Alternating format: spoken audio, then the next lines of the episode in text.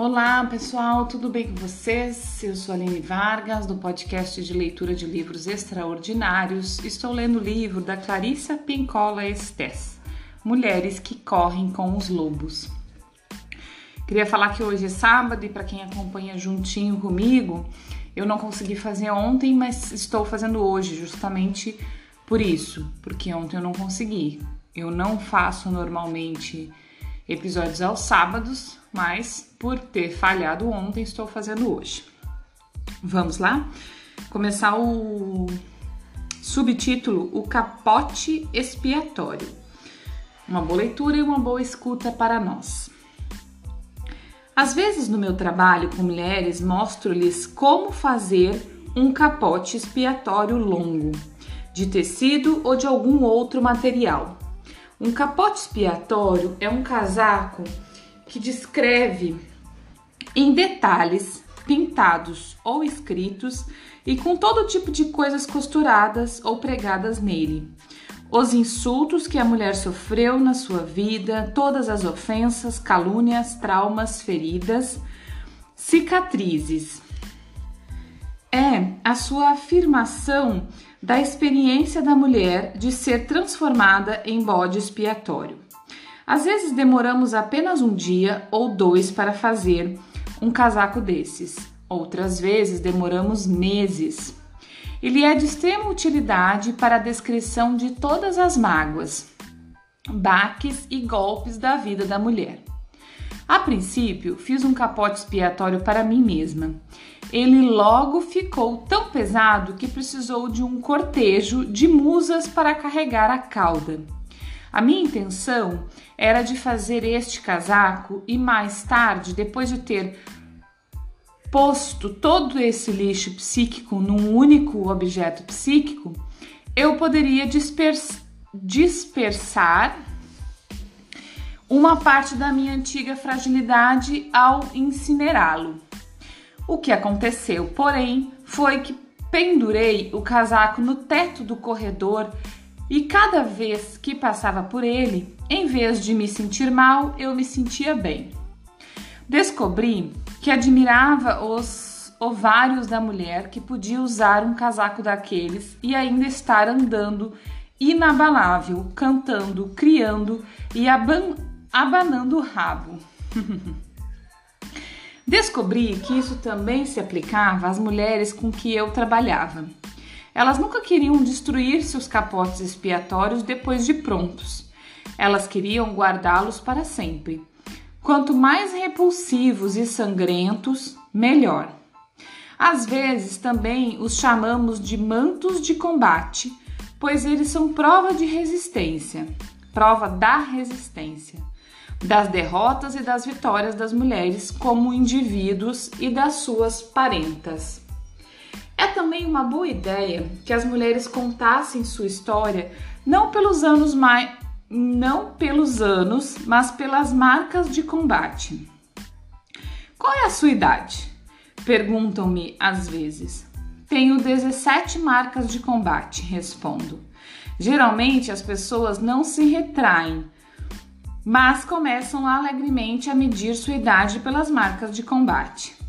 Como o povo Lakota pintava hieroglifos em peles de animais para registrar os acontecimentos do inverno, e os povos Nautli, Maia e egípcio possuíam seus códices de registros dos grandes eventos da tribo, das guerras, das vitórias, as mulheres têm seus capotes expiatórios, seus mantos de combate. Fico me perguntando o que nossas netas e bisnetas irão pensar das nossas vidas assim registradas? Espero que tudo isso precise ser explicado a elas. Que não reste nenhuma dúvida a respeito, pois o que pois você o conquistou com as difíceis opções da sua vida. Se alguém lhe perguntar sua nacionalidade, sua origem étnica ou sua linhagem, dê um sorriso enigmático. Responda: clã das cicatrizes. É, vamos lá. Capítulo 14. La selva subterrânea. A iniciação na floresta subterrânea. A donzela sem mãos. Se uma história é uma semente, então nós somos o seu solo. O ato de ouvir uma história nos permite vivenciá-la como se nós mesmas fôssemos a heroína que cede diante das dificuldades ou que as supera no final. Se ouvimos uma história de um lobo, depois disso saímos a perambular e a ter o conhecimento de um lobo por algum tempo, se ouvimos uma história de uma pomba que afinal encontra seus filhotes, então por algum tempo depois, algo fica se movendo por baixo do nosso próprio peito emplumado. Se se trata, se se trata de uma história de resgate da pérola sagrada das garras do vigésimo dragão, sentimos-nos depois exaustas e satisfeitas. Num sentido muito real, ficamos impregnadas de conhecimento só por termos dado ouvidos ao conto. Entre os junguianos, isso se chama mística da participação. Um termo tomado de empréstimo do antropólogo Levin Brum e é usado para designar um relacionamento no qual a pessoa não consegue se, se distinguir como entidade separada do objeto observado. Entre os freudianos, é uma atitude chamada de identificação projetiva. Entre os contadores de histórias, ela é chamada de magia solidária, querendo dizer a capacidade da mente de afastar do seu ego por um tempo e se fundir com uma outra realidade. Ali vivenciado vivenciando e aprendendo ideias que ela não pode aprender em nenhuma outra forma de consciência para depois trazê-la de volta à realidade consensual. A Donzela Sem Mãos é um conto de fadas admirável, no qual descobrimos os dedos de antigas religiões noturnas aparecendo no entretexto da história. O enredo se desenrola de tal forma que os ouvintes participam das provas de resistência da heroína, pois a história é tão extensa que demora para ser contada e demora ainda mais para ser absorvida. Costumo contá-la durante o período de sete noites e, às vezes, dependendo dos ouvintes, durante sete semanas ou sete meses, dedicando cada noite, semana ou mês a cada provação da história. E existe um motivo para isso. A história nos atrai para um mundo que está muito abaixo das raízes das árvores. Dessa perspectiva, podemos ver que a donzela sem mãos fornece material para todo o processo da vida da mulher. Ela trata da maioria das principais jornadas da psique da mulher. Ao contrário de outros contos examinados nesta obra que tratam de uma tarefa específica ou de um aprendizado específico ocorrido num período de dias ou de semana. A Donzela Sem Mãos cobre uma jornada de muitos anos, o percurso de toda a vida de uma mulher. Essa história é, portanto, especial e um bom ritmo para sua assimilação consiste na sua leitura acompanhada de uma generosa parcela de tempo dedicada a nos sentarmos com nossa musa para estudar suas partes uma a uma. A Donzela Sem Mãos trata da iniciação da mulher para sua entrada na floresta subterrânea através do rito da resistência. O termo resistir dá a impressão de significar continuar sem interrupção e, embora essa seja uma parte eventual das tarefas subjacentes ao conto, esse termo também significa endurecer, tornar firme, robusto, fortalecer. É este o principal impacto do conto, bem como a característica produtiva da longa vida psíquica da mulher. Não continuamos só por continuar. A resistência denota que estamos criando algo. O ensino da resistência ocorre em toda a natureza. A planta das patas dos filhotes de lobo são macias como barro molhado quando eles nascem. São só os passeios, as perambulações, as migrações nas quais seus pais os levam que as enrijecem. Então, eles podem escalar e saltar sobre cascalhos cortantes, sobre urtigas, até mesmo sobre vidro quebrado, sem se machucar. Já presenciei mães lobas mergulhando seus filhotes nos córregos mais frios que se possam imaginar, correndo até que o filhote tenha as pernas tão cansadas que não consiga mais acompanhar e depois correndo mais um pouco. Elas estão fortalecendo a pequenina criatura, nela investindo força e rápida capacidade de recuperação.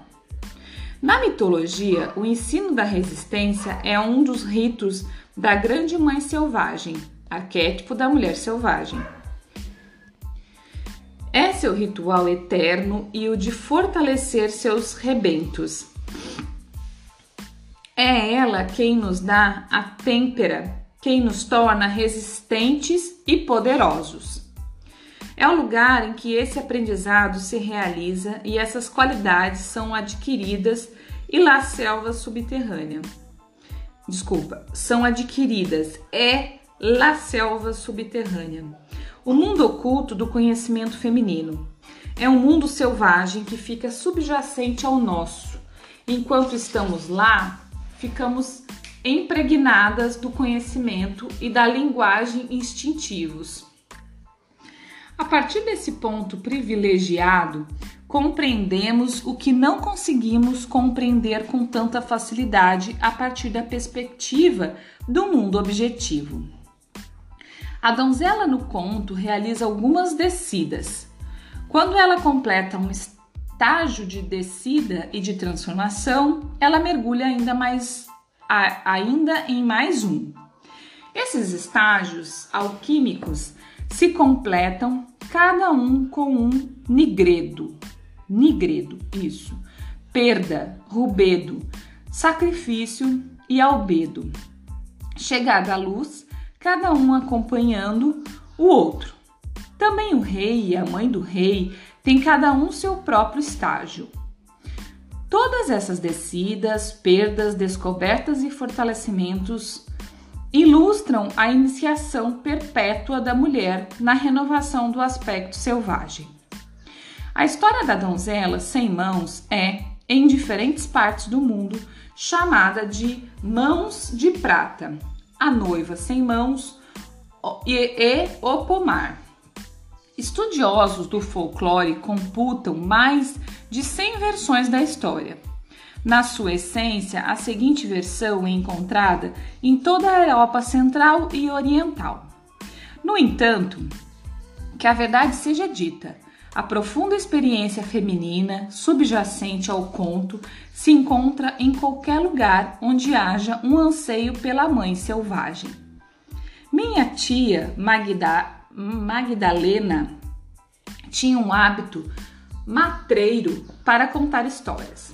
Ela apanhava seus ouvintes de surpresa, começando um conto de fadas com Isso aconteceu há uns 10 anos e depois passava a relatar um conto da era medieval perfeito, com cavaleiros, fossos e tudo mais.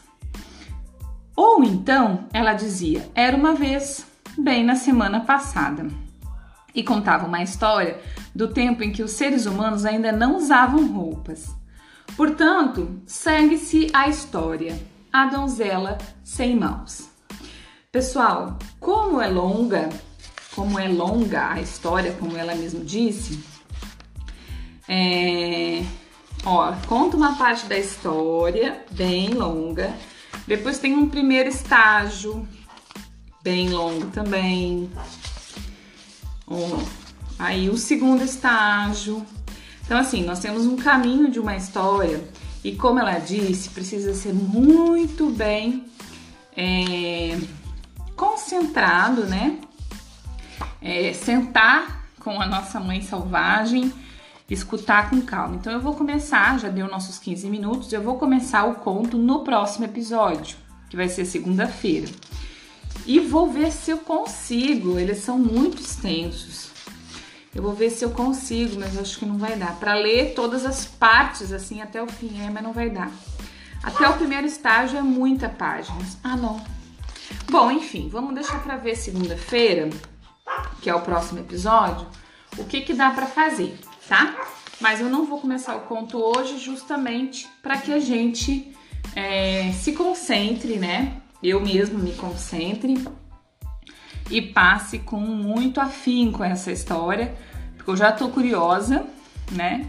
É a história mais longa, pelo que eu entendi que ela conta aqui, né? O conto mais longo e com mais completude, né? Vamos passar por todos os estágios que ela fala de iniciação da mulher, né, do encontro com a mulher selvagem. Eu acho que vai bem aí, quase que ao fim do livro. Não sei, mas é bem longo.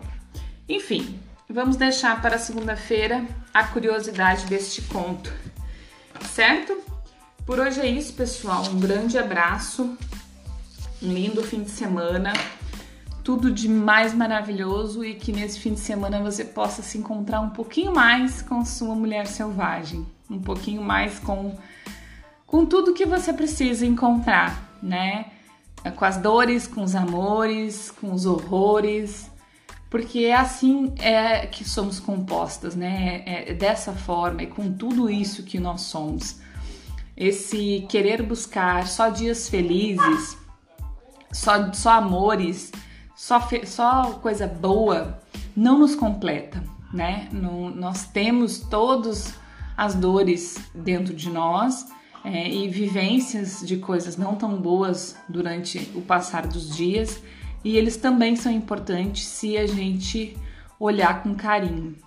Ontem eu estava escutando um podcast sobre autocuidado né? É uma coisa que nos, nos, últimos anos vem sido falado muito, tem sido muito falado desse autocuidado, desse autoamor, da, da, da do olhar para si mesmo, amar a si mesmo antes de mais nada, porque se a gente não ama a gente, a gente não consegue amar mais ninguém, né? E esse amor é tão amplo, tão amplo assim, em tantas coisas. E ontem eu escutando o podcast eu me dei conta que a primeira coisa a primeira coisa que nos faz é, é, realmente caminhar neste caminho do amor a si mesmo, né, do, do autocuidado, é, é observar, é olhar para nós mesmos, é parar, respirar fundo, fazer uma meditação, uma oração, um olhar para as estrelas, um olhar para as nuvens, um parar parar, nem que seja 10 minutos por dia, 5 minutos por dia, mas parar um pouquinho e sentir, sentir o corpo, sentir é, as sensações, o que, que o nosso corpo está nos dizendo. É, o autocuidado ele não é igual para todo mundo, né? Algumas pessoas vão ser aquelas que vão cuidar mais do corpo, é, num exercício, num, apesar que tudo compõe né, o autocuidado, mas algumas vão ser mais para um lado e outras mais para o outro. Então é olhar para você, olhar para você. E esse livro, gente, eu, eu sou assim, eu sou, eu, eu não consigo expressar para vocês em palavras o que esse livro é. Acredito que quem está acompanhando aqui comigo sente também, né? É, pelo menos bem próximo do que eu sinto, porque está acompanhando. Mas esse livro é de uma profundidade, é de um, de um lugar tão gigante, tão maravilhoso e tão necessário para todas nós, é, que se ele de verdade for interiorizado, lido com atenção, claro que não vai chegar igual em todo mundo, né? Ele tem um lado mais pro lado espiritual, místico, porque é o, o, o Jung, né? Que é o, a base dessa psicóloga aqui, que é um psicólogo psicanalista, né? Psicólogo, na verdade, psicólogo é, analista, né? É, é o que tem essa teoria junguiana. Ele vai mais para esse lado, mas eu acho que esse lado é, ele é tudo na vida. A gente não tem como separar. A gente não tem como trazer tudo para o racional e não ver que existe muita coisa é, imperceptível que a gente não vê aos olhos, que a gente não vê com a consciência racional, né? Que é que é espiritual mesmo, que tá que tá que tá no vento, que tá que tá no cosmo, que tá que tá em tudo, né? Então, enfim, é, desejo que esse fim de semana lhe traga muitos contatos com, com você mesma. É, mais uma vez eu, eu lembro dos canais de contato. Quem quiser mandar um e-mail contando a sua história, contando o que, que sente com esse livro, contando a, o que se entende, se não entende, se gosta, se não gosta, é, ou contando alguma coisa específica para que a gente converse e quem sabe se a pessoa, se, se o a ouvinte escrever e permitir que eu traga a história para compartilhar, a gente lê no episódio, né? Nos episódios é, seguintes para compartilhar. Eu acho que o caminho, gente, o caminho é o falar, é compartilhar, é trazer à luz as nossas dores, porque a gente fica num medo, numa vergonha, num, num enclausuramento de pensar que só a gente tem essas dores, que só a gente sofre com isso ou com aquilo, mas não é verdade. Sofremos todas juntas, todas juntas. E é este falar e este unir de vozes femininas e masculinas, né? Mas tem que começar pela gente, nós mesmos nos abrirmos, nós mesmos nos darmos o direito de falar para que o resto mude certo? Para que o resto venha atrás da gente. É, você aí que está me escutando, se você tem um relacionamento, né? Ou com pai, ou com o marido, o irmão, né? Nessa questão masculina, algum contato masculino que te oprima em questão de. Não necessariamente que ele te oprima, mas que você se sinta oprimida pela personalidade do, do, do homem, de ser fechado, de ser.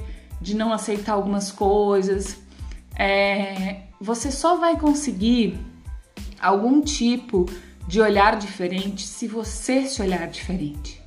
Se você se der o direito de falar, de dizer o que gosta, o que não gosta, de você dizer pare para algumas coisas, dizer não para algumas coisas que te machuca, te incomoda, dizer sim para sua voz. Não é o outro que você tem que mudar, é você. É, é você agir diferente, pensar diferente. Não é pensar diferente necessariamente, é colocar para fora o que você pensa. Entendeu? O que você sente de verdade.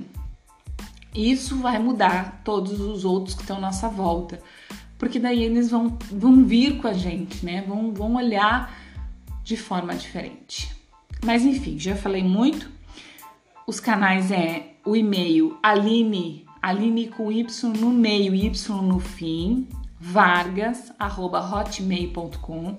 Na descrição do, do, episódio você encontra esse, esse endereço. E o Instagram, Espaco Lua, Espaco Lua. Esse Lua é L-H-U-A, certo? Um abraço, muito obrigada. Bom dia, boa tarde, boa noite.